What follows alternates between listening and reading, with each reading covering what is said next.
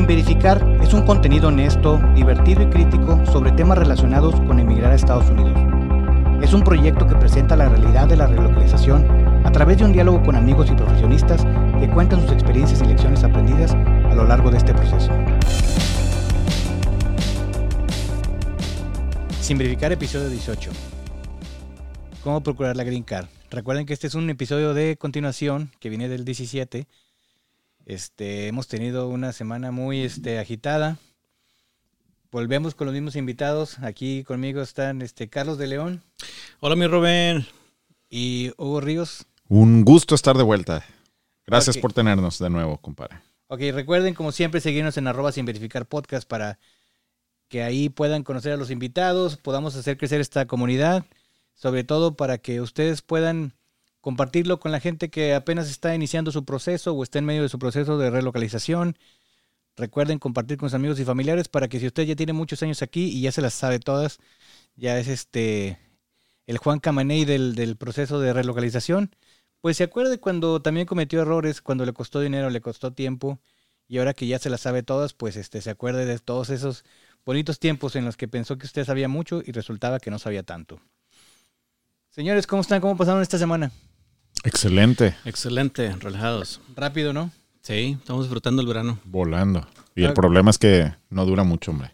Ok, entonces para hacer una rápida recapitulación de todo lo que quisimos hablar el episodio pasado, pero se nos fue mucho del tiempo en, mandar saludos y, hablar de las cosas de la vida. Nos emocionamos, pues es que tenemos pocas oportunidades de estar del otro lado del, del micrófono y con acceso a todas las plataformas que tú tienes, compadre. Entonces, nos agarramos saludando a todo el mundo. Aparte, te faltó mencionar que ya tienes el tercer micrófono nuevo, mi Roy. No, sí lo mencionamos. Yo, cuando me invitaste y dijiste que iba a venir Charlie, yo dije, vamos a estar así muy cerquita cantando del mismo micrófono. Como coristas, ¿no? Iban a ser como coristas. Sí, como los coristas cuando no tenían otro. Exacto. Bueno, pero en el capítulo de la semana pasada platicamos de el PERM, ¿no? Sacamos que es un acrónimo. Así es. Para algo de lo que ya no me acuerdo. Pero este Hablamos de la importancia que es esto que se tramita entre la empresa que te está empleando y, digamos, la Secretaría de Economía de, del Trabajo. Del Trabajo, perdón. Entonces, ¿qué más nos queda claro del PERM? hablamos de que, ok, una vez que ya se hace este principio del PERM, que lo tramitan con la Secretaría del Trabajo, ahora tu empresa tiene que publicar tu posición. Exacto. Esto es para que ellos junten candidatos que estén más o menos a tu nivel. ¿Ok? ¿O sí o me regreso? No, no, claro. O sea, al final del día, una vez que, que tienes la descripción de trabajo, que el, título del puesto es claro y cuáles son los requerimientos para ese, para ese puesto de trabajo, ahora la empresa, por ley, está obligada a abrirlo al mercado. Y eso quiere decir que tú vas a ver tu, tu puesto publicado como una vacante Hay reglas para eso. Eh, las tengo aquí a la mano, así muy, muy rápido. el, puesto, la vacante se tiene que publicar en el, en el banco o la feria de trabajo que, tenga ese estado.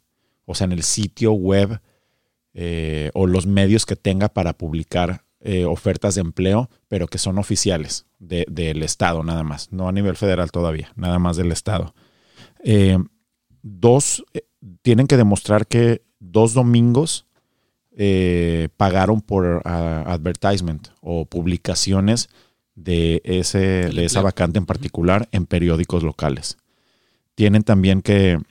¿Postearlo eh, en la compañía? Que postearlo en la compañía, en el lugar de trabajo. Para promover a alguien. Exacto. Que alguien quiera, aplicar. Exacto.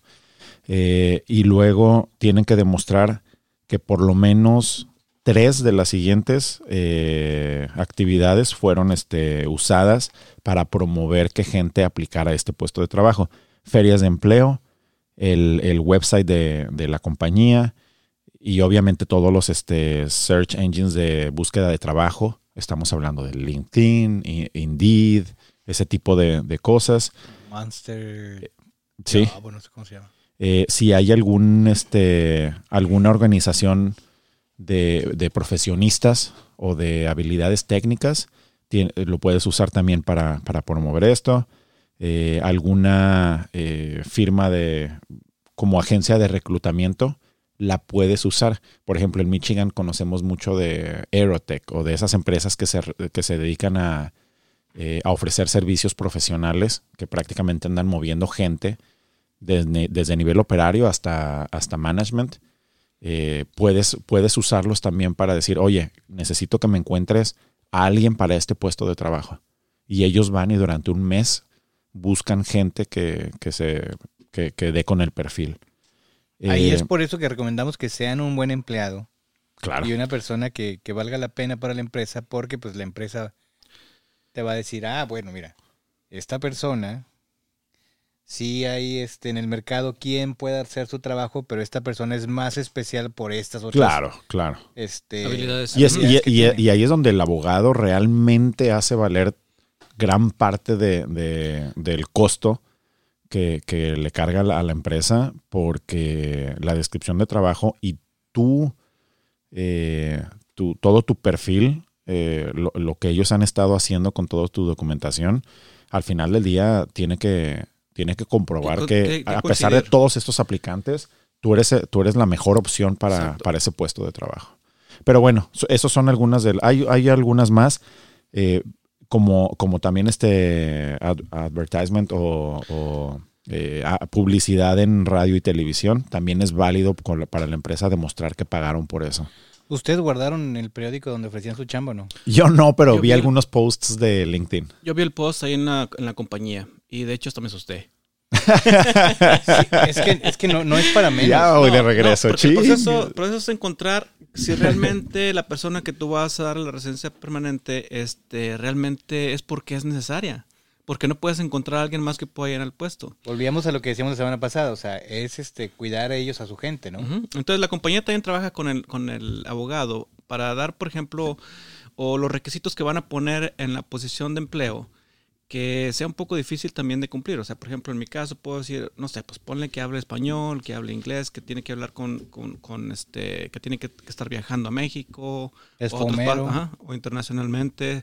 Es fomero que tiene ya 15 años de experiencia, algo así.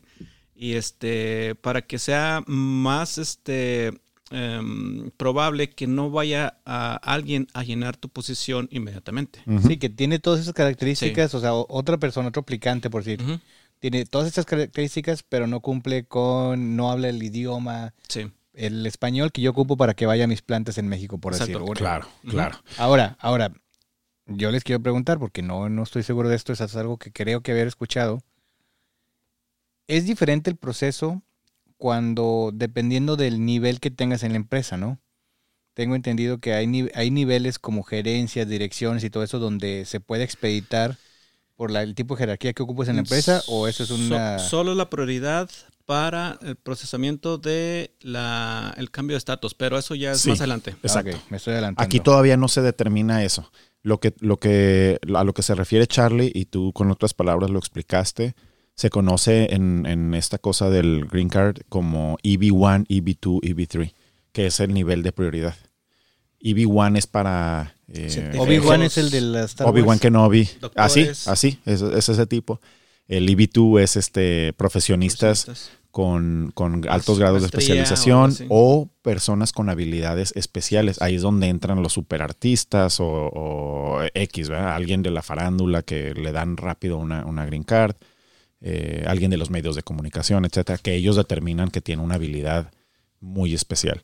Y el EB3 es eh, el nivel donde normalmente va el 70% de la gente que aplica por un, un green card o más, no sé, no conozco la estadística, pero es el, de, es el profesionista, es el profesionista que, que, que viene a trabajar y, con una estándar. empresa. Sí. ¿Ustedes quieren saber algunos famosos que cuentan o contaron alguna vez con Green Card? Tal vez no, pero les voy a pasar el dato. La verdad no quería saber, pero lo vas a decir como sea porque lo traes ahí preparado. Sí, también es mi podcast, ¿verdad? Tú Si- puedes hacer lo que tú quieras, cara. Si van a venir a producir, pues nomás díganme. ¿no? Pero bueno, Steven Colbert, ¿lo conocen? Sí, sí, yo sí. Es como un Sí, sí, tipo, sí. Es uno de un night. eh, tipo Chumel. Torres Ajá. en inglés. Sí. Eh, Ryan Reynolds, Sí, Deadpool, sí, sí, sí. Él es canadiense. él es canadiense. Sí. Sí. todas esas personas no son americanas. Billy Idol, Billy Idol, sí. Pamela Anderson, ¿De dónde Ah, es? esa sí la conozco. es canadiense. ¿Te trae algún Ah. recuerdo en, eh, de la juventud? Sobre todo de la juventud. ¿Se sienten ahogados? Baywatch. Ah, Jim Carrey, canadiense no. también. también. Mm, ok. Nicole Kidman y Keith Urban, Uh, sí, cómo no. Keith Urban. ¿sí? Ja. ¿Canadiense o qué? No estoy seguro, la verdad. Ok. ¿No es australiano él? ¿Por qué nos vienes a traer información? Este, Se llama sin no es verificar. ¿eh? precisa? Se llama sin verificar el podcast. Oh, bueno, pero puedes hacer un poquito más de. El ex gobernador de California, Arnold Schwarzenegger, Ah, bueno. alguna vez Bueno, contó con Sí, sí, sí. su acento lo delata. Sí, Austriaco, ¿no? O Charlize Theron, Charlize Theron, ajá. Sofía Vergara, colombiana, y Liam Neeson. Ah, ¿de dónde es? Digo, yo soy fan de el- toda la serie de no, Taken. ta- no eres tan fan porque no sabes de dónde De la serie, de la peli- las películas de Taken, ¿no? Yo me imagino que es europeo porque se veía como que sí conocía Europa. Bueno, eso sí. Sabía dónde ir. En los callejones en, en Albania sabía dónde correr. También entrenó a Batman.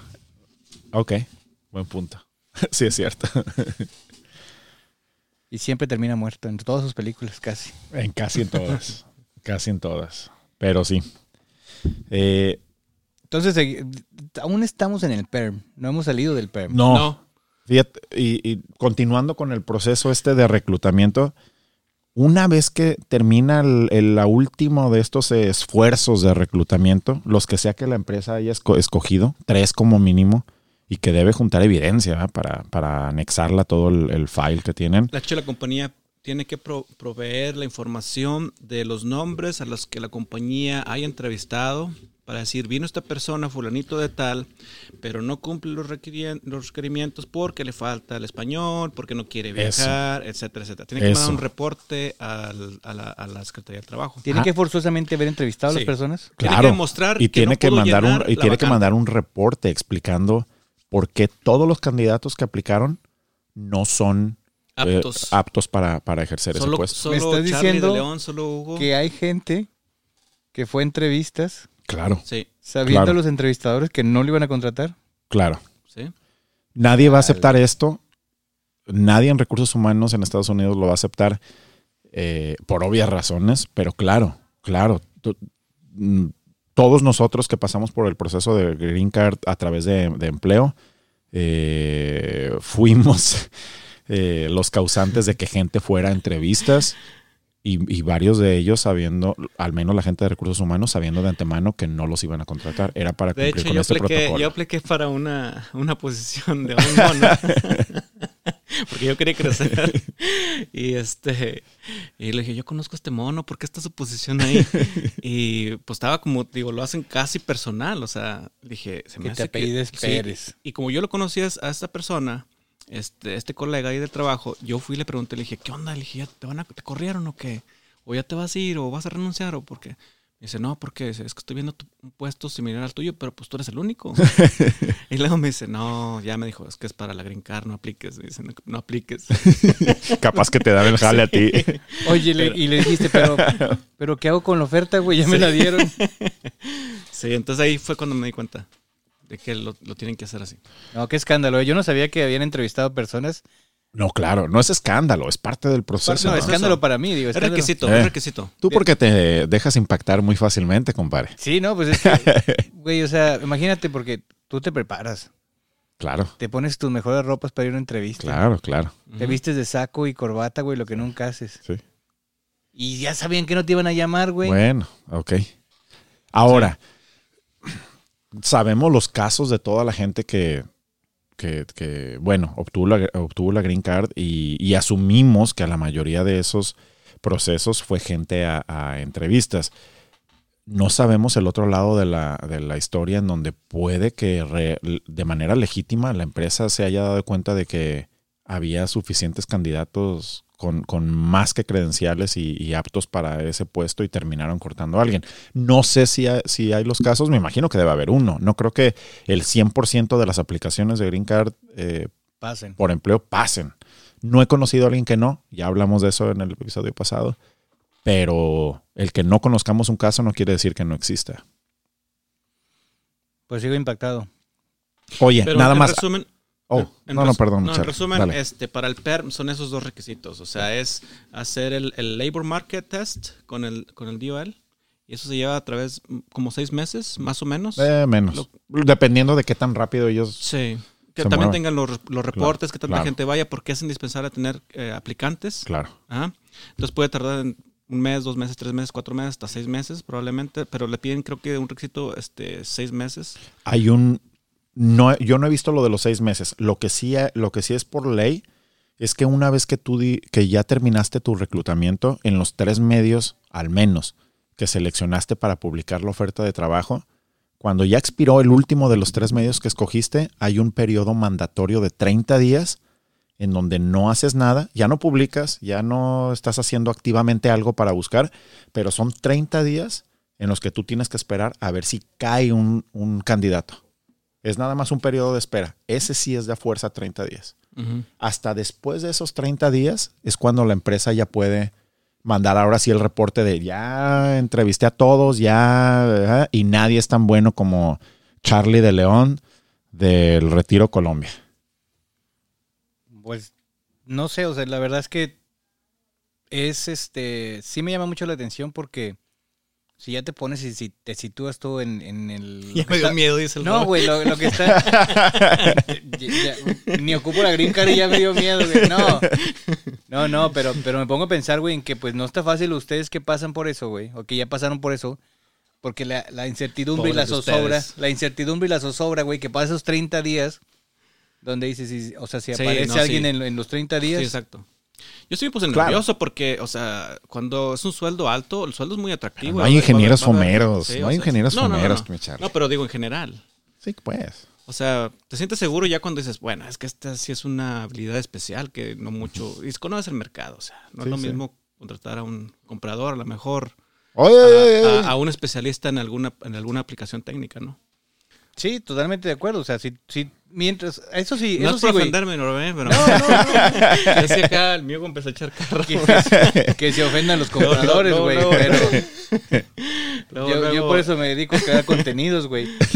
Pero, o sea, es que sí me, sí, es una friega, o sea, estar viviendo Sí. con eso 30 días, o sea, primero Sí. ya el proceso, ya te lo autorizaron. Sí hay que incertidumbre, sí hay incertidumbre. Y luego, ahora espérate 30 días, y en esos 30 días no vamos a hacer nada, güey.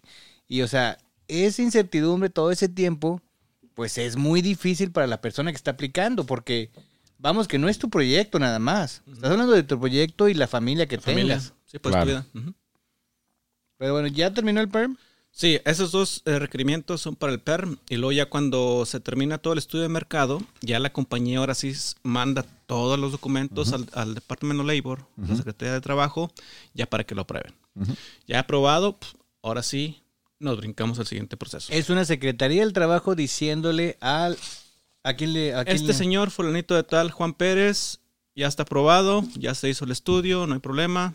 Aquí está, pum. es Ahora, el candidato viable. Sí. en, en cualquiera de los tres procesos de la Green Card te pueden hacer una auditoría. Donde más eh, frecuentemente ocurren es en esta parte del PERM. Donde hay más auditorías es en la parte del PERM. Es donde van, o donde, donde el Department of Labor manda más gente a, a ver. eh, a ver lo- los resultados de tu, de tu reclutamiento, a ver lo de la determinación del prevailing wage, a ver las credenciales realmente, quién, quién hizo la- la- el, ana- el estudio este de equivalencia de grado académico, bla, bla, bla, bla, bla, bla, bla. Es donde se ponen realmente un poco más, este, eh, pues sí, sí, este. De hecho, el o sea, el. PERM, es el, PERM es, el, es el proceso más importante. Yo creo que tiene el 80% del peso du- durante todo el proceso de la Green Card, porque una vez que lo aprueba ya el DOL, ya estás casi del otro lado. Sí. ¿Y de cuánto tiempo estamos hablando desde que ya empezó el proceso hasta que te autorizan el perm? Yo El- llevé dos años. El mío, el, el mío, no te voy a mentir, el mío fue muy, muy, muy rápido, pero pequeña historia, ¿puedo? Sí, sí, sí. Ok, yo empecé el PERM con la empresa que me trajo a Estados Unidos, obviamente. Eh, yo llegué, ellos me querían de inmediato, me trajeron con una visa TN. En cuanto, en cuanto pudimos aplicar para una visa H1B, que nada más es en abril, o sea, el siguiente año, aplicamos para la visa H1B. Las H1B aplicas en abril y las publican quién, a quién se la dieron en octubre. Entonces, en octubre, en cuanto yo ya supe que, que me dieron mi visa H1B, empezamos con el proceso de la Green Card. Todo bien hasta ahí. Bueno, eh, empezamos con el proceso de la, del PERM con, mi, con la primera empresa y me ofrecen otro trabajo. me cambio de trabajo. Al cambiarte de trabajo, si tu PERM todavía está en proceso, es perder todo el avance que hayas tenido. Sí, porque te estabas entrevistando para esa posición. Claro, y esto es, y esto es un sponsor based eh, este proceso. Entonces, al cambiarte de empresa, te eh, eh, inmediatamente pie- pierdes todo el, todo el, el progreso que hayas tenido. Y me cambié de empresa y con mi nueva empresa tuve que empezar de cero. Pero la diferencia es que era otro buffet de abogados que sí importa mucho al final del día. eh, hasta, hasta entre los abogados hay niveles, como entre los perros hay razas, entre los abogados hay niveles. Y, y la verdad, para mí, el proceso, el PERM, de inicio a fin, y te hablo desde llenar la forma que Charlie nos platicó en el episodio pasado, todo el reclutamiento, el periodo de espera, hacer el filing y esperar la respuesta del Department of Labor, todo fueron cuatro meses y medio. O sea, estamos hablando de dos historias diferentes, dos años, dices tú. Yo me- Totalmente, totalmente Yo distinto. aquí tengo en, mis, en mi, en mi resumen, mi timeline que hice aquí para llevar mi caso. Yo solicité, o cuando la compañía empezó a solicitar con el Department of Labor que quiere, iban a empezar el caso, fue en abril 26 del 2019. Y la fecha en la que se terminó todo y el Department of Labor aprobó ya mi caso de PERM fue en junio 9 del 2021. O sea, estamos hablando de dos años, dos meses. Sas. Estamos hablando de, Ahí- de cuatro meses a dos años. Y Ajá. Entonces ahí, ahí hubo un problema también porque lo que tú dices es totalmente cierto. O sea, el bufete de abogados importa muchísimo claro, porque en mi caso la cajetearon. La cajetearon bien gacho en un proceso y de hecho en el, creo que en el, en el salario, en lo que ya habíamos platicado, que tienes que tener o que tienen que, que verificar cuál es el salario promedio que se le va a pagar al empleado con la nueva posición, ya que, que entre como con, con Con Green con la, ajá, la posición en la que estás aplicando para la Green Card. Entonces, creo que le pusieron un salario equivocado y tuvieron que hacer otra vez la aplicación para el la Secretaría del Trabajo y luego ya, este, o sea, eso se, se retrasó como seis meses. Pero sí depende también qué tan rápido Pero- lo haga el abogado. Pero cada error en estos procesos, pues es perder tiempo. Sí. claro. Sí. De hecho, perdón, pero así como Charlie platicó del error que tuvo él, eh, para mí en, en uno de los siguientes procesos de la Green Card hubo un error de la empresa que me retrasó, no el proceso de la PERM, pero me retrasó el siguiente. Cuando hablemos del siguiente, de la siguiente parte, ahí, ahí yo voy a explicar que eh, la empresa la, pues la regó. ¿Quieren saber cuánto cuesta solicitar una Green Card? No, pero sé. se los voy a decir. Como sea. ¿Con la UCIS? ¿Directo? La tarifa de solicitud del gobierno para obtener una tarjeta de residencia basada en la familia, o sea, esto es por sangre, Ajá. no necesariamente por ser ustedes, Ujú, es de 1.760 dólares para el solicitante y de 1.200, Para cada miembro de la familia. no, 1.760 para el solicitante que vive en los Estados Unidos. Ok. Ah, ok. Oh, oh, 1.200 para el que vive fuera de los Estados Unidos. oh. Ok. Entonces, pues sí es más barato si estás fuera, pero también tarda más tiempo. Claro. Entonces, Cuando ya- aplicas, por ejemplo, a través de un familiar, sí, sí, eso es para saber, es una de un hijo a la madre, a lo la que madre le llaman hijo. green card de, de sangre. Sí. O sea, si tú eres esposo, si tú eres, pues no hijo, pero si tú eres padre de un ciudadano americano, si tú este te casas con un ciudadano americano, esas son las que le llaman green card de sangre. Sí, o sea, las maneras, eh, todas las opciones para tener una green card, pues ya digo, es a través de la familia, a través del empleo, a través de, ¿qué está De lo- viendo aquí en el De lotería, de- Cuestión humanitaria. inmigrante especial o refugiados. refugiados, víctimas de abuso? La única manera que puedes aplicar como green card sin requisitos es haber estado aquí en Estados Unidos este antes del año de 1972.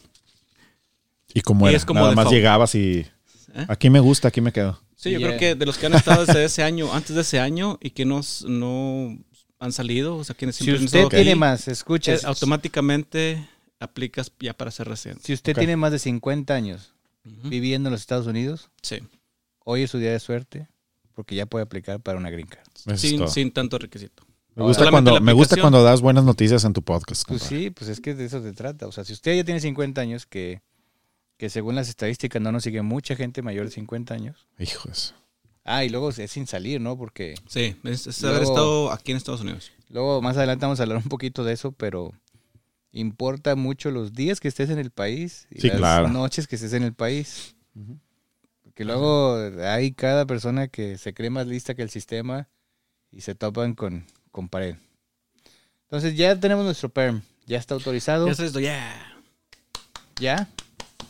¿Ya con Si no te tocó una auditoría, en- ya. Ah, o sí, sea, es cierto, porque todavía está ese riesgo, ¿ah? sí, claro. Ah, bueno, ¿y Claro. durante el PERM se llevan a cabo los exámenes médicos? No, no, No, no. no, no, no. No. ok, ok. Pues ya les dije que yo no sé, por eso les pregunto.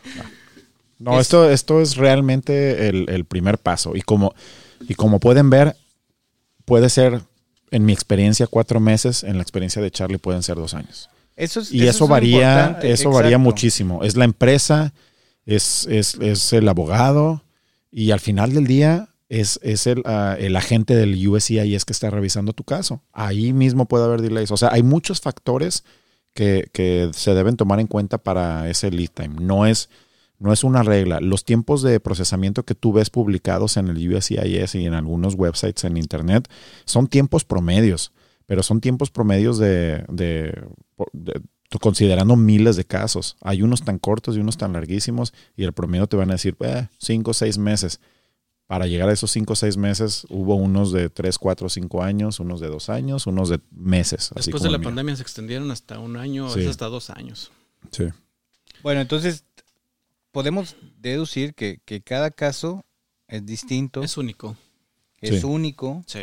también está siendo tratado por un agente, una persona del, del US, USCIS, CIS, USCIS, que es este el Departamento de Inmigración. US Customs Immigration Services.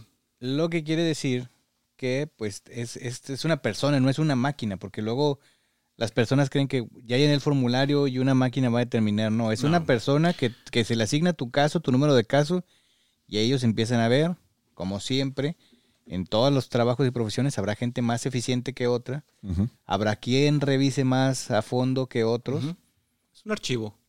y es este, pues es de, de la persona, o sea, cada caso se lo, se lo toman de cierta manera y, y de ahí puede variar los tiempos. Sí. Entonces ya tenemos el PERM autorizado. ¿Qué Sí. sigue de ahí? La forma 140. La Exacto. I-140. Sí. Immigrant Visa Petition. Ok. Al final, ¿podemos decir que la Green Card es otro tipo de visa? No. Yo digo que sí. Yo diría que es como la visa de, de turista, pero con mayores beneficios. No. La visa láser, pero, con- pero puedes trabajar. Y puedes Pero vivir puedes aquí. trabajar en donde quieras y puedes vivir aquí. Sí. Pues desde ahí ya es muy diferente a la... Pues, a la- Yo sí lo veo un poco a- como, como otro tipo de visa porque sí, claro, no es lo mismo, pero al final pues tiene un tiempo en el que expira. 10 años. O sea, ahora te dan 120 meses, pero a partir del quinto año tú ya puedes empezar un proceso de Naturalización. naturalización. Esto quiere decir que usted se vuelve americano. Si decide no hacerlo dentro de esos 10 años, pues debe tener una razón poderosa. Ha de haber, no, no investigué el porcentaje, pero ha de haber un porcentaje de personas que deciden renovar, otro que decide no renovar. Ujú. Yo me imagino que la mayoría tomaría la opción de ser americano. Yo por primera vez, y es mi, es mi jefe actual en, en la compañía en la que trabaja ahorita, eh, él es canadiense. Él está casado con una, con una eh, americana y él tiene dos o esta es su tercera, es su segunda o es su tercera ronda de renovación de Green Card. O sea, tiene 20, por lo menos 20 años como, como Green Card holder. Es canadiense y dice que hasta el momento no ha pensado si va a aplicar a ciudadanía alguna vez o no. Ahora, hay muy pocas probabilidades de que alguien que quiera renovar una green card le digan que no. O sea, ya, ya, ya realmente después de todo este proceso de, de- Bueno, pero hay un riesgo. Si te metes en problemas con la ley, ah, durante, durante esos 10 años, si, Sí. si pasó algo, puede que. Estoy de acuerdo, estoy de acuerdo. o sea, yo, yo lo veo como un riesgo que estás corriendo innecesariamente. Yo entiendo que muchos lo quieren ver de la manera romántica de no quiero ser ciudadano de otro país porque yo nací en mi país y quiero mucho Y mi no le he preguntado si fue una No cuestión sé, de. no sé si sea el caso, pero por ejemplo, cuando a mí me dieron la green card, que en mi caso era por sangre, mi papá le hacía la broma a mi abuelo de que no, es que no sabes, lo- le hicieron que pisara la bandera mexicana. Ah, que le dieron beso. Sí, y mi abuelo decía, no, es que cómo, cómo, cómo hizo eso. y no debía haber hecho eso. Y mi papá le decía, no, sí, de hecho lo, lo pusieron a cantar el himno americano ya, porque... Y- Y mi abuelo decía, no, es que ¿por qué hacen eso? O sea, mi, mi abuelo pues muy dolido porque a, su, a su perspectiva había traicionado a la patria. Pero y lo que no sabes es que tu Pues es- abuelito se puso a orinar en una foto tuya. Sí, dijo, no, güey. ya, Es que el nacionalismo está, está cañón también. Sí, sí, o sea, y más en, en, en personas, o sea, hoy en día hemos aprendido, nos hemos deconstruido en que ya somos más ciudadanos del mundo y Sí. tenemos más acceso a muchas otras cosas, pero antes no, o sea, Sí, sí, sí. Estoy de acuerdo. o sea, de hecho en la historia de los mexicanos, por ejemplo, el albur viene de burlarse del extranjero, o sea, antes no teníamos esta apertura que, o sea, hoy, como lo decíamos la semana pasada, en las calles de Saltillo hay personas de la India y ya a nadie le parece extraño. Hace 30 años, güey, veía un hindú y no había manera de que la gente no se le quedara viendo. A un extranjero, güey. Sí, a cualquier extranjero, o sea, un güero que mide 1.90, güey, todos nos le quedamos viendo, o sea, y decías, no debería ser de esa manera, pero así es. Es como, Sí, sí, sí. como ver una rata muerta atropellada, güey, que dices, no me va a, o sea, no me va a hacer nada bueno en la vida quedármele viendo, pero no puedo dejar de verla, güey. Pero bueno, ya tenemos nuestro perm, vamos a la I-140. ¿En qué consiste esto? 140. Adelante, adelante. Tumio, bueno, eh, como ya dije, la I-140, la Immigrant Petition for Alien Workers, es, el, es la forma que se, o la aplicación que se solicita a la United States Customs Immigration Services, en sus siglas en inglés, US, US, USC, USCIS. Muy bien. Este, es para solicitar ya eh, la petición para cambiar tu, tu estado migratorio por medio del trabajo. Esta es la primera vez que tu proceso entra en contacto con la autoridad de migración. Así es. Sí. Sí, y lo hace la, la empresa o el abogado, ya porque ya tiene la aprobación del Department of Labor de que ya está certificado tu caso como profesionista y cumples con los requisitos. Sí. So, eso. Nada más para complementar lo que dice mi, mi buen Charlie. eh, sí, básicamente. Son. Eh, la forma I-140 es para, para dos cosas.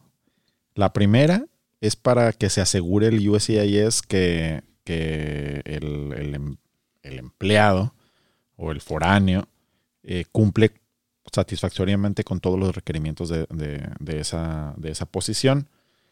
Eh, y la segunda, y es muy importante, es para comprobar que el empleador o la empresa tiene la habilidad o los medios para pagar el prevailing wage que fue determinado por el Department of Labor. Ah, sí, básicamente que te van a ajustar el salario a lo que esa posición debería Claro. devengar. Entonces ahí de alguna manera es la primera vez que el USCIS ve el expediente y dice, a ver, el Department of Labor, según ellos ya hicieron su chamba, vamos a ver si es cierto.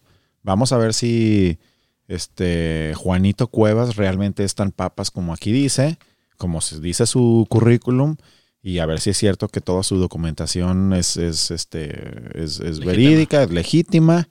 Eh, y además vamos a ver si este empleador realmente cuando, si le llegamos a aprobar la green card, realmente puede pagarle lo que dice el Department of Labor que le puede pagar.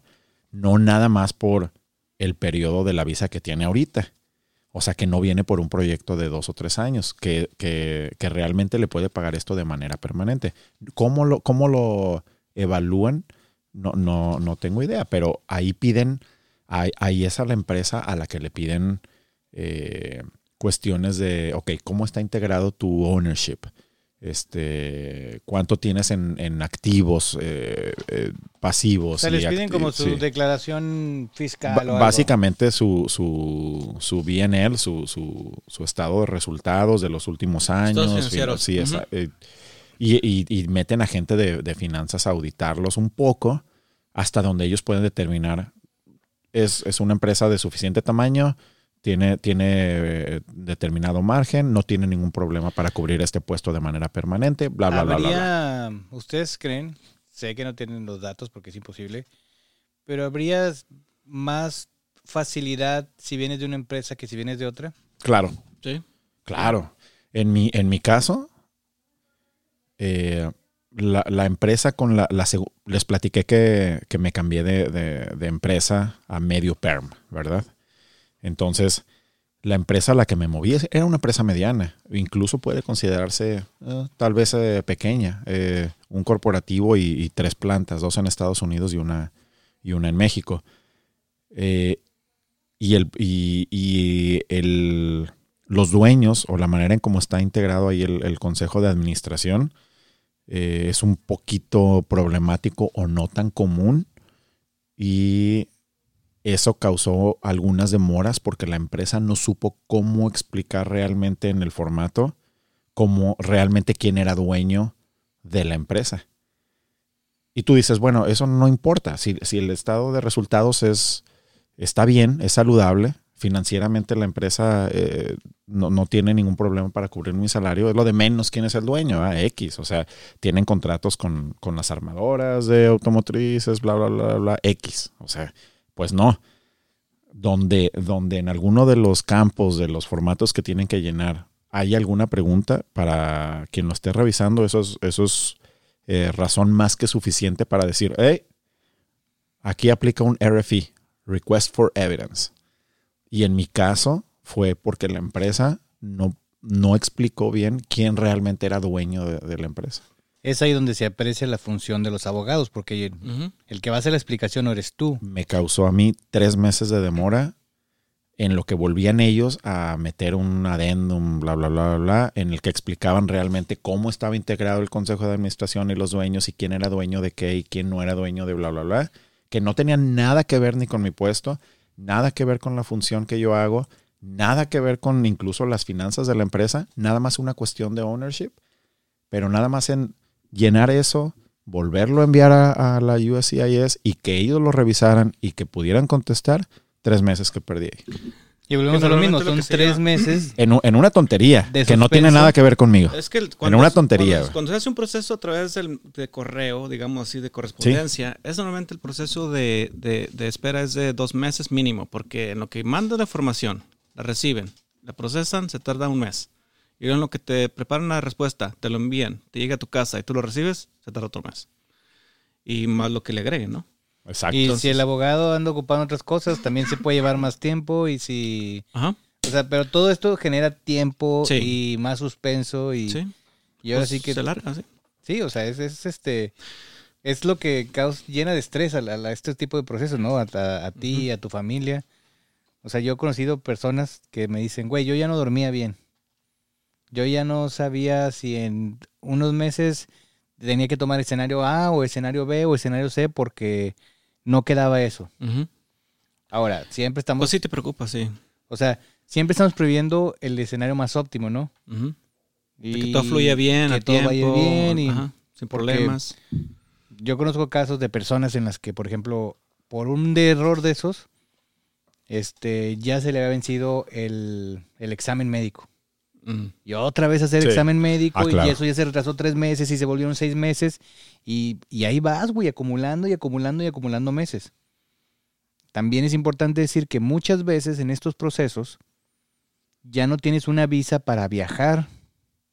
Y algo que a la mayoría de los Claro. mexicanos estresa mucho es no voy a ir a México, güey, la Navidad o el, verano. Sobre todo a mi Sí, Charlie, que lo hecho, esperan allá cada. Navidad con los cohetes para... Sí. Dice que sí. Es el señor de los, es El señor de los cohetes. ahí en su, en- en- en Ya no, ya se acabó esos tiempos. Ah, en su pueblo Charlie. natal, pero rápida anécdota, platicaba es Charlie. que por la visa, es que por la visa, te digo. O sea, Sí, te puede arruinar ya. la vida.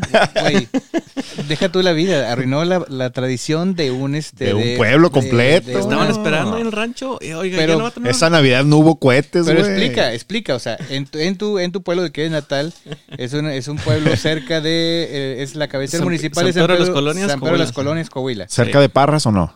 Eh, como a relativamente. una hora y media para. pero está más hacia Torreón. Torreón. hacia Torreón, Durango y Lerdo. ¿Cuánto, tor- ¿Cuánto de Torreón? Torreón a 40 minutos. Ah, pues, no, sí está más cerca de allá. Pues- ok. De la laguna. De Parras debe ser como una hora em, y media. Más o menos, sí. Pero bueno, el Charlie de allá iba al Año Nuevo.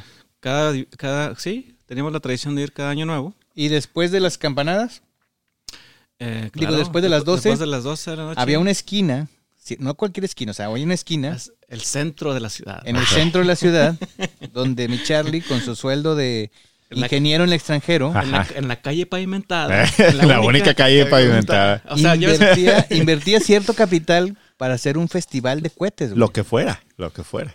O sea, Hacíamos- y, pero, pero lo interesante que platicabas, güey, es que se juntaban los niños alrededor de esta esquina porque, o sea, estamos hablando Ya lo de- esperaban. Ya, Estamos sí, hablando de- Sí. ya sabían que iba a haber cohetes. que estamos hablando de, niños en situaciones Y el menos pinche privilegiadas. USCIS arruinó y básicamente trajo a... No quiero meter en problemas a nadie. No, yo, yo sí. Afortunadamente ya aquí todos tienen su green card, pero el no poder ir porque está en el proceso, estaba en el proceso y el- al menos la Navidad anterior y tal vez la anterior por COVID, no sé, o sea, estoy hablando sin saber, pues fue matando esta tradición No, ya milenaria. milenaria, güey, Sí, donde no, el Inge afectó- extranjero, Afectó a mucha gente en mi pueblo. el orgullo del pueblo, el orgullo del pueblo, güey, pues el, el patrocinador, pues mató esta tradición, güey. Sí. Sí, Una disculpa pública a todos los que se quedaron afectados, pero pues bueno, fueron Pero causas de el, el mayor, compromiso de este podcast es que Charlie de León Espérate, espérate, este año, espérate, va, este es- año Es un anuncio, es una primicia. va a lanzar más fuegos juntos que todo Torreón en 10 años, cabrón. Más que cuando inauguraron el Estadio del Santos. Más o menos. Es más, chanza, güey. Y si se sale de sus problemas legales, como en la inauguración del Estadio del Santos, mi Charlie lleve a Ricky Martin ahí Uf. al, al retiro. Sería, sería fenomenal. Estaría Yo bueno, nomás ¿no? espero que nadie en el retiro nos escuche Están para que, invitados, ¿eh? para que no se enteren de estos, De padrinos. de, de estos compromisos que está haciendo. Pero bueno, volvemos otra vez a la I-140. Una, Sí. puedo, Sí, sí, muy sí. rápido, muy rápido. Nada más para cerrar este, con este tema de, de la I-140, que es el paso intermedio para la Green Card. Hay dos este, resultados eh, o, o byproducts, si lo quieres llamar así, de, de tener la I-140 aprobada. Unos importan probablemente para, para ciertas nacionalidades este, y, y el otro yo creo que beneficia a todos. Entonces, el primero es, si tú tienes tu I-140 aprobada, eso quiere decir que puedes seguir renovando tu H1B si tú, si tú este, aplicaste o empezaste tu proceso de la Green Card siendo un este, H1B visa holder. Quiere decir que lo puedes, eh, puedes seguir este, renovando esa H1B en periodos de tres años de manera indeterminada, hasta que te toque ya que puedas aplicar tu siguiente paso, que es la I-485. Ujú. ¿Y por qué digo esto de las nacionalidades? Al mexicano normalmente no le importa eso, al canadiense no le importa eso, al hindú y al chino que está en este proceso, esto es fundamental. Si ellos tienen su I-140 apli- este, aprobada, ellos ya, o sea, ellos prácticamente olvídate, ellos ya son green card holders. Porque aunque a ellos les toque su, su priority date para que puedan aplicar el siguiente paso de la I-485 en siete años, no importa. Su H1B ya no va a vencer. La H1B es una visa que nada más puedes renovar dos veces, o sea, seis años. Eh, una, una vez te dura tres años y la puedes renovar otra vez y se acabó. Ya no puedes volverla a renovar. Pero si en esos seis años lograste que se aprobara tu I-140, puedes seguirla renovando 6, 7, Infinitamente. 8, 9, 10, 15, 20 años. Y hay gente, créeme, no es mexicanos, no me atrevo a decir cero, pero yo no he conocido a nadie que haya tenido la necesidad de extender H1Bs de, esa manera. Eh, gente gente que Ah, viene de yo- China, gente que viene de la India, créeme que se pueden tardar hasta 15, 20 años hasta que puedan aplicar su, su I-485, no en el caso de, de- de nuestros connacionales. Por eso digo que este resultado de tener la, la I-140 aprobada es fundamental para ciertas nacionalidades. Ok, pero afortunadamente pues no nos escucha ningún chino ni ningún hindú en No, el podcast. y no creo que nos puedan entender tampoco. Ya está aprobada. Oye, pero no, este, creo que nos brincamos un paso bien importante y me voy a ir así hasta el mero principio. Mucha de la gente que nos escucha se vino a este país con una green card. Sí. Digo, Ah, con una green card, con una Visa TN. Visa TN. Para empezar el proceso de green card, no necesariamente, porque al rato vamos a hablar Sí. en unas preguntas que nos hicieron, Sí. pero el primer paso sería cambiar tu visa A para una H1B. H1B. En mi, en mi tiempo, ahora sí voy a hablar como ruquito. En mi tiempo, allá por el 2000, no sé, cabrón, 12, 13, cuando empecé por primera vez con el PERM y con los dos bufetes de abogados que me pusieron, los dos coincidieron en eso. Te tenemos que cambiar a H1B. Es la única visa con la que tú vas a poder empezar, Era el camino. un proceso Era de, el camino de green card. como que de estándar. Después, a través, de hecho, a través tuyo, que conocía a, a- a otros mexicanos, eh, supe que con una TN se podía también conseguir una, una green card. Para mí, digo, me lo dijeron abogados que se dedican a eso y que siempre han hecho esto y de eso viven durante 20 años, ¿verdad? Y, y ellos juraban que con TN no. De alguna manera, sus empresas, que son empresas muy grandes, multinacionales, de billones de dólares, que ellos tienen sus propios abogados, ellos encontraron una manera, y creo que ahora ya es más común en que alguien con TN pueda de manera directa este, empezar un proceso de green card. Y entonces esta parte de renovar indefinidamente H1Bs, si me preguntas ahorita, ok, bueno, te da el beneficio de renovar indefinidamente H1Bs, pero te da el beneficio de, de renovarlo también indefinidamente TNs, o sea, ya no tienes que preocuparte por eso. No sé. Eso sí, no sé. No, No, no, sé esa puedes respuesta. porque en mi caso, este, tú ya que cambias tu estatus, ya no puedes sacar otra visa. Ok, Y de hecho eso fue lo que me recomendó a mí eso el estoy abogado. aprendiendo. Ajá.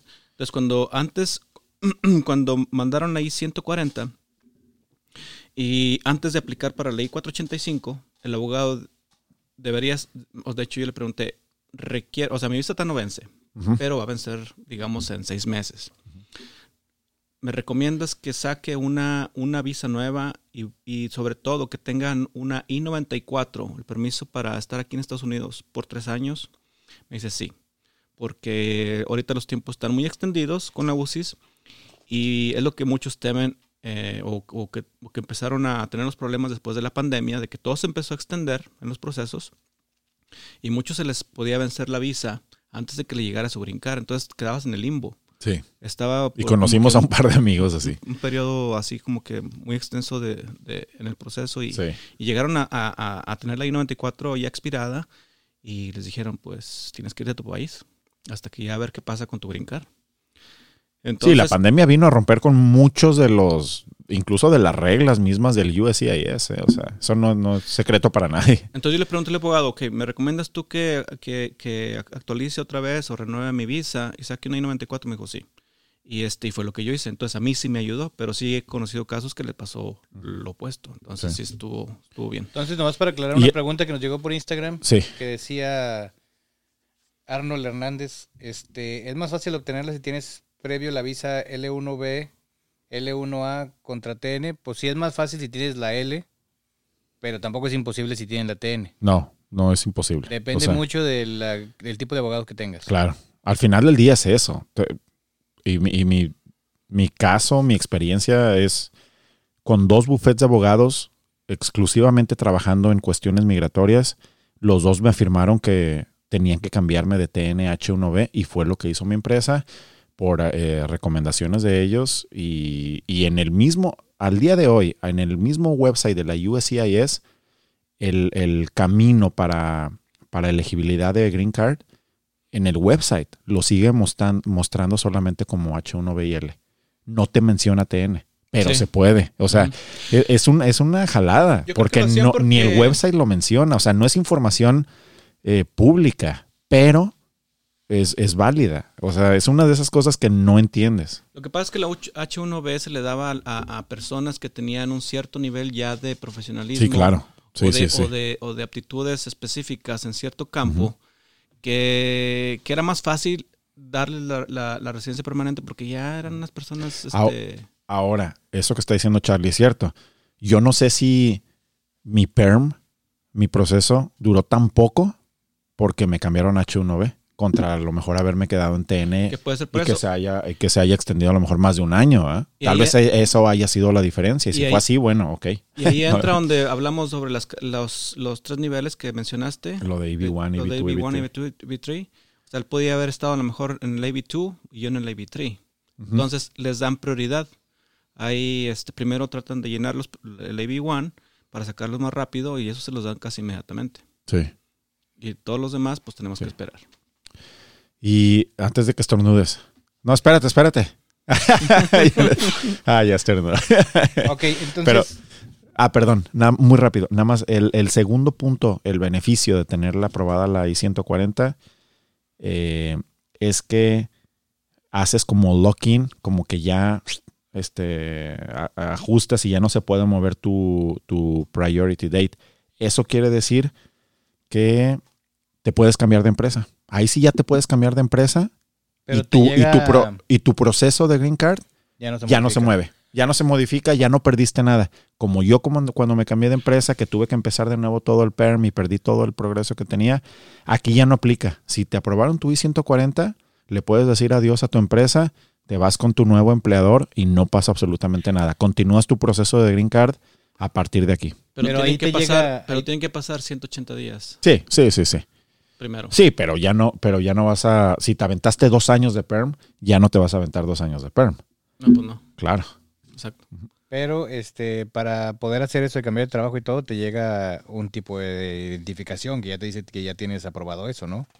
No, de no, hecho, de hecho la- te- eh, hay dos la forma. formas. Hay dos Ajá. formas. Hay una, una sección que se llama. Bueno, eso ya lo, ya lo pones cuando aplicas tu Green Card. Lo pones en la 485 y, y hay otra que se llama la 485J, que es un, un- un- una, este, una forma adicional cuando vas a revalidar tu proceso del PERM con otra compañía. Pero debe de haber pasado ya 180 días para poderte cambiar de, de empleo y que tu PERM este, todavía sea válido. ¿Saben cuántas personas reciben su green card al año? No tengo No. idea. Yo sé que no, pero entonces el USCIS recibe aproximadamente 6 millones de solicitudes al 6 año. millones. Alrededor de un millón de personas reciben su green card al año. Ok. En el 2019 los residentes en el extranjero representaron solamente el 13.7%. Que tiene sentido. Pues sí, porque o sea, la mayoría No están viviendo ni siquiera aquí. Pero ese, ese es la, la loterías que se hacen en, en Sí, otros sí, países. claro, claro. Pero miren, 6 millones de solicitudes. Otra cosa que quería mencionar, este, Robe, eh, creo que también el UCIS, cuando aplica el- para la I-140, eh, he escuchado que tiene que tener un cierto porcentaje de empleados foráneos, nada más. O sea, que no puede tener más empleados foráneos. La empresa. Sí. Con, contra empleados Ah, este, ok. No sé. ciudadanos americanos. Supongo que es uno de los de los este, cuestiones que checan con la empresa Tal antes vez. de cuando tú solicitas a este empleado, te Sí. dicen, a ver, Ya, o sea, tu límite ya, tu- ya, ya sí, no, ya no o sea, puedes emplear a- ya no a, te nadie queda- más. Porque es importante decir que hay empresas muy grandes, y aquí es donde creo que tienen que poner atención Claro. toda aquella persona que se quiera procurar una green card, pongan atención en la empresa en que trabajan, cómo manejan esto y qué tanto extranjero tienen. Porque si hay mucho extranjero y todos quieren green card, no va a ser posible. Yo he conocido gentes que trabajan en OEMs que dicen, para que me toque green card es muy difícil porque en mi departamento se dan dos o tres al año y somos 500 personas y 100 somos extranjeros. O sea, estoy hablando tonteras, pero pues es muy difícil que te, que te llegue. Cuando si trabajas en empresas más pequeñas, hay un más alto porcentaje de que te tomen en cuenta para ese tipo de procesos. Ajá, Claro, así es. claro, Pero bueno, cada quien sabrá cuál es su situación con la empresa y, claro. y todos sabemos perfectamente dentro de la empresa qué parte de la cadena alimenticia está situado, ¿no? Ajá. Sí, sí, sí. Todos nos podemos creer muy seguros en nuestro trabajo y todo, sí. pero también tú sabes si es posible que te arrimes y decir quiero la green card o si dices la verdad es que no va a ser aquí. O si está negociada desde el principio. ¿eh? O sea, afortunadamente en mi caso es- siempre estuvo, siempre Presente. estuvo en escrito de, en, en- en las empresas entre las que, entre las que me moví. Entonces nunca realmente que fue vamos un- a ver, vamos a ver. Sí, si nunca está- fue un tema de la pido, me la prueban o algo. No, o sea, era parte del contrato. Entonces, ¿algo más que tengamos que discutir del I-140? Yo nada más quiero mencionar que aquí es donde ya empiezan a ver, es- bueno, se empiezas, para aclarar nada más, es cuando empieza a trabajar la compañía con la UCIS. Y aquí ya empiezan a ver este, sobre el, el- el- el tiempo de, de proceso. Sobre la I-140 puede tomar hasta, hasta 12 meses con los tiempos que tiene ahorita la UCIS. Entonces, para probarte tu I-140, que es un año, es mucho, pero aquí ya puede aplicar el processing, ah, el premium processing, que ya puedes este, hacer un, a pagar eh, un proceso expeditado con la UCIS para que te lo pueda aprobar en 15 días. O sea, en lugar de esperar un año, pagas este, este cargo, este, Extra. este proceso extra para hacerlo expeditado y en dos semanas ya tienes tu caso aprobado. Y puedes seguir con los siguientes pasos, que vamos a hablar pro- probablemente en el próximo capítulo. El I-485 es el paso que sigue. Pero aquí ya, ahora, pa- para volver a poner en perspectiva, tu I-140, tú hablaste que tu PERM tardó dos años. ¿Sí? Tu I-140, ¿cuánto tardó? Después de que me dieron, ah, aprobaron el PERM, eh, mi I-140, yo tuve ahí un problema. Igual lo, lo platicamos ahorita o en el siguiente capítulo, pero porque mi I-140, el abogado inicialmente lo solicitó como tiempo regular. Y yo, y yo lo estaba esperando este, en dos semanas, porque era lo que yo había acordado con el abogado. Y Porque al Charlie le gustan las cosas en fa. Rápido. Así. O sea, ¿Cómo efectivo. vas? En la laguna Ajá. es así, rápido todo. Directa a la flecha, vámonos. este, entonces yo ya empecé a hablar con el abogado. Le dije, oye, pues se supone que mi permiso ya debería de, de llegar esta semana, pero pues no me ha llegado, ya pasaron dos semanas. Me dice, y ya le pregunté, este, Tu, tu I-140, no tu mi Perm. 140. Ahí. Y, y le pregunté, le dije, ¿lo procesaste expeditado como habíamos quedado o lo procesaste regular? Y dijo, ¿y qué Y dijo, sí. Dijo, no, pues lo procesé regular. Dije, no puede ser, o sea, ya hemos hablado de esto, o sea, ¿con quién lo, con quién lo revisaste? ¿Quién te aprobó? ¿Te, aprobó la compañía? Y ella me dijo, sí, me aprobó la compañía.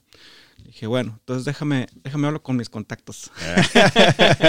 no, inmediatamente hablé pues con el, con el manager general. el que déjala algo de pedo. El acuerdo, le dije, oye, ¿sabes qué? Eh, yo se la manejé así, porque ahorita estaban los tiempos muy exageradamente largos para los siguientes procesos que hay que cumplir, o los siguientes pasos, o las siguientes formas, o las siguientes aplicaciones con la UCIS, que en un total de tiempo se extendía hasta casi dos años o tres años, con los tiempos de, procesamiento de la UCIS que tenía antes de, la pandemia. Entonces así se la manejé yo al, al- al gerente general, le dije, mira, si todos los procesos que faltan en mi proceso para la Green Card lo procesas regular, yo probablemente mi visa y mi I-94 se van a vencer y yo tengo que dejar de trabajar e irme a México. Dije, porque no hay para dónde irse. Y pues ahí inmediatamente fue, dijo, no, pues tienes razón. Entonces le dije, existe el servicio Premium Processing, tú lo pagas y me voy a ahorrar ya un año. Dijo el con eso. abogado, ya estuvo que se armaron los cohetes en junio. Sí, Entonces, pues con, esa, con, con es- con eso, este, ya me aprobaron el premium y ahora sí le dije al abogado, ok, ¿lo puedes cambiar a premium? Me dijo, sí. Lo que no sabes es que el Charlie tira cohetes también en verano. El Los 4 de julio. acá. Los 4 de julio los en niños- el Retiro Colombia. Cada, cada que ven al Charlie entrar al pueblo, ¡Ah, aplauden la ovación! ¡La ovación! no, le llevan a la banda y todo. Pero bueno, volvemos a lo mismo. Con todo este proceso, ¿cuánto tardó tu, tu I-140? Mi 140 tardó como alrededor de... Si no sabes, no inventes nomás. No, es como un año, es como un año casi. O sea, estamos hablando de un proceso de tres años Sí, hasta ahorita. o sea, con todos los problemas que los, lo, como lo puse aquí en, en resumen. Para resumen, sí, son un chingo de renglones. Sí. El, como- el 2, el, el, el- Como cuando en la el- escuela el empezabas 18, a, a hacer con marcatexto un resumen y todo el libro, todo el libro acababa. el con 18 de febrero del 2022 se aprobó mi 140, lo cual pasó desde que me aprobaron el PERM un año, ah, ocho meses. Su O sea, madre. ya estamos hablando de tres años y ocho meses. Sí. Desde que empezaste El el, mío- proceso. El I-140.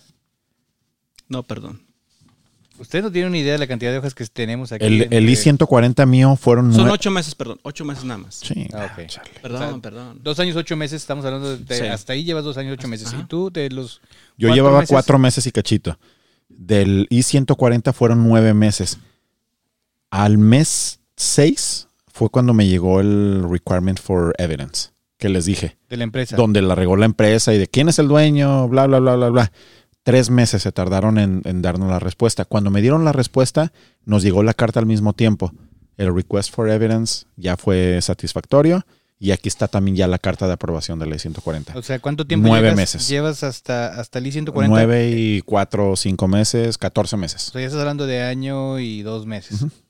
Sí. Comparado con dos Un- años y ocho meses. Dos años y ocho meses. Esto no quiero decir que uno sea más rápido que el otro, nomás quiero poner en perspectiva porque No, y, para, y para decirle, o para que entienda también este la gente que te escucha, compadre, que, que los procesos son totalmente diferentes. O sea, independientes, Mira, a todos les dicen, es de tres, de Es- dos años el mejor tiempo, sí, a cinco o hasta diez años. sí, pues. claro, claro. Sí, o sea, claro. no, no, no O existe. sea, es que no te. no, no hay una receta, no hay una regla, no hay un... no hay un Checo no. Pérez de la Green Card. No, no, no, no, no. Ok, esto es para más o menos ahí contestarle a un usuario, Nancy Calzadillas, que preguntaba que cuánto tarda. Pues no hay una fórmula No, mágica, Nancy. no hay este una un tiempo exacto. Y cuánto tarda, pues ya manejamos ahí más o menos los costos que tiene, pero pues también es, es muy este como siempre se maneja con despacho, pues ahí ya incluye todos los gastos, tanto de Pero yo diría que el 80-85% de los, del costo total de la, de- del proceso de la Green Card nada más son este, los attorney fees. Es lo que te cobra el abogado. Honorarios. Ujú. Sí, los honorarios. Eso es lo que. Un proceso de lo que yo he visto, más o menos, que han llegado a cobrar desde 20 mil hasta Sí, 30 claro. mil dólares. El por- promedio, el promedio son 20 entre 20 y 30 mil dólares. Es este. Y yo realmente creo que unos 4 o 5 es realmente lo que se va en, en lo que te cobra realmente el gobierno de, de- de hacer file esto, hacer file. Vamos a hacer un cálculo en una familia de, de papá, mamá y dos hijos. Pues estás hablando de 1700 más 1200 por los otros, los dependientes. Estás hablando de 3600 más 1700. Ponle 5000 dólares, 5500 más las copias que te cobran en Y, México. la- y las fotos. y las cocas. o sea, de los 20, poniendo un promedio, 25 mil dólares, de los 25 mil dólares, al menos 18 mil son en honorarios. Ah, claro, Eso lo están cobrando por Claro. el tiempo, Sí. por lo que saben, claro. porque todo lo, lo- correspondencia con el gobierno la van a hacer ellos y se van a, se van a hacer Y cargo de de, manera eso. irónica, uno es el que tiene que estar, al menos en mi caso, encima de ellos, viendo si Sí. ya, hey, ya hiciste esto, no hiciste esto, bla, bla, bla. O como Charlie peleando, ¿por qué no lo hiciste de esta manera y de la otra? Cuando el abogado es el que debe. El abogado, por ejemplo, en el, en el caso de Charlie, el abogado es el primero que debió detectar de, ¿sabes qué? Híjole, se le va a vencer a Charlie Exacto. su I-94. Ujú. No hay otra manera, señor empresa. No hay otra manera más que aprobarle premium Exacto. expedite a este señor. Ellos les Y no porque- Charlie dándose cuenta de que se puede ir a vivir a- de regreso a México y perder todo aquí y, e ir a presionar a su jefe. ¿eh? O sea, son esas cosas donde, digo, a mí me tocó también hacer ese push con los abogados en dos, tres cosas. No a ese nivel, pero en mi experiencia, si no estás al día con tu caso y tú revisándolo y tú en comunicación con los abogados, créeme que esta cosa se puede alargar como no tienes idea. Ok, entonces, ¿ya vamos a cerrar por esta semana? Una cosa, A ver. nada más una cosa que se nos olvidó decir en este episodio.